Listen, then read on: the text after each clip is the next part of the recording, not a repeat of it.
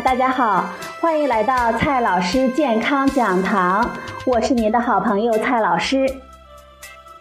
今天呢，蔡老师继续给大家讲营养、聊健康。马上就是双十一了，然后呢，出现了各种买买买，在你的购物车里有没有保健品、营养补充剂的身影呢？在你的身边有没有所谓的营养创业的人，拿着各种瓶瓶罐罐向你推荐呢？刷一刷朋友圈，绝对少不了各种保健品海外代购。蔡老师告诉大家，守护钱包，人人有责。今天呢，蔡老师就和大家来聊一聊营养补充剂。首先，蔡老师告诉大家。如果有人告诉你任何人都需要营养补充剂的话，那么他接下来的话你就都可以不用信了。首先，我们需要明确的是，营养补充剂不能治病。虽然广告和朋友圈中吹得神乎其神，但是一个基本的事实就是。营养补充剂不能治病，它只能作为膳食之外的补充，不能作为治病的药品。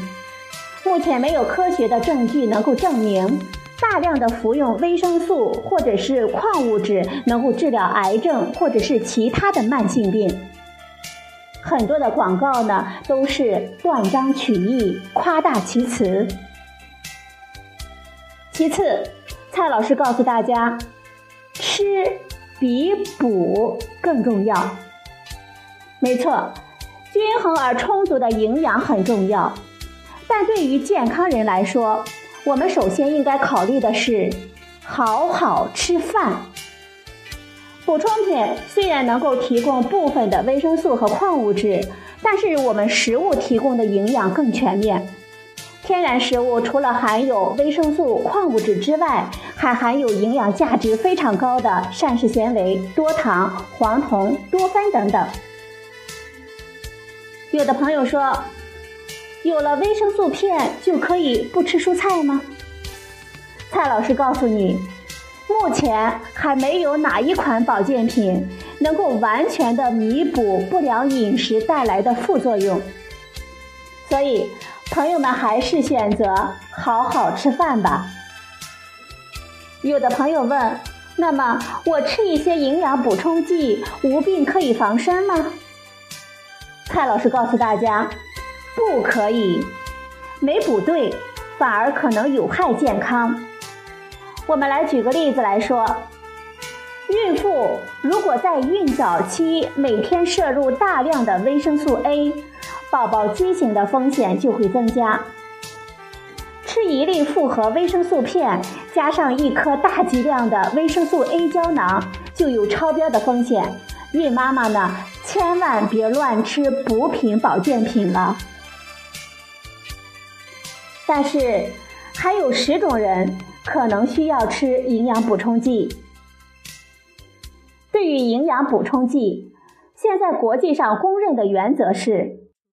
以平衡膳食为基础，再根据自身的需要，按照合理的剂量服用复合的维生素和矿物质制剂。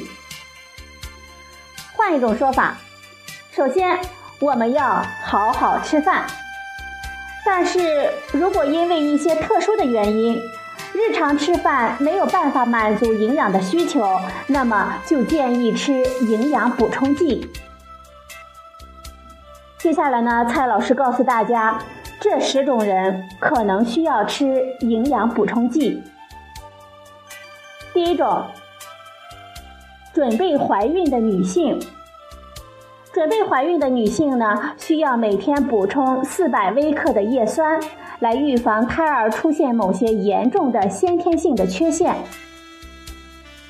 第二种，孕期或者是哺乳期的女性。这两类人群呢，需要增加某些营养，尤其是叶酸和铁。如果很少吃含钙丰富的食物，也需要补钙。第三种人群，更年期女性。为了减少骨骼中钙的流失，除了注意饮食，更年期的女性呢，还可以适量的服用钙补充剂。第四种人群，节食者，也就是一天的热量摄入少于一千两百千卡的人群。由于过度的节食，就会导致营养素摄入不足，所以。要建议吃一些复合的维生素以及矿物质补充品。不过，蔡老师呢，并不建议大家选择这种极低热量的减肥方法。第五种人群，素食者。如果几乎不吃奶制品以及动物食品，就需要额外的补充钙、铁、维生素 B 十二和维生素 D 了。第六种人群，新生儿。新生儿常常需要补充维生素 D。第七种人群，老年人和很少户外活动的成人。这些人群呢，可能需要维生素 D 补充剂。另外，我们建议五十岁以上的中老年人群注意补充维生素 B 十二。第八种人群。营养吸收不良的人，有些疾病会影响食欲和消化的吸收，而某一些药物呢，比如抗生素、缓泻剂以及利尿剂，也会干扰营养素的吸收。第九种人群，经常喝酒、抽烟、精神紧张、生活压力大的人，这类人群不仅容易生病，而且在压力之下，营养素也容易流失。不过，根本知道还是要戒掉这些不良的习惯。第十种，有的时候营养补充剂也会用于疾病的治疗。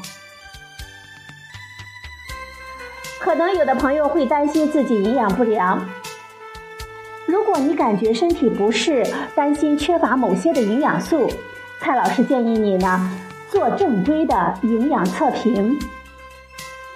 去医院的营养门诊，请营养师呢为你做科学的营养测评，比如说评估你的饮食、身体状况、生化检查等等，看看是否缺乏某些营养素。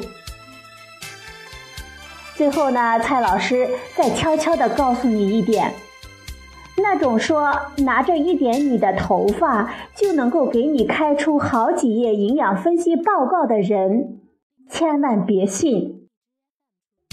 好了，朋友们，今天呢，蔡老师给大家讲的是营养补充剂，还有一些人群呢，可能需要补充营养补充剂。今天的节目呢，就到这里，谢谢您的收听，我们明天再会。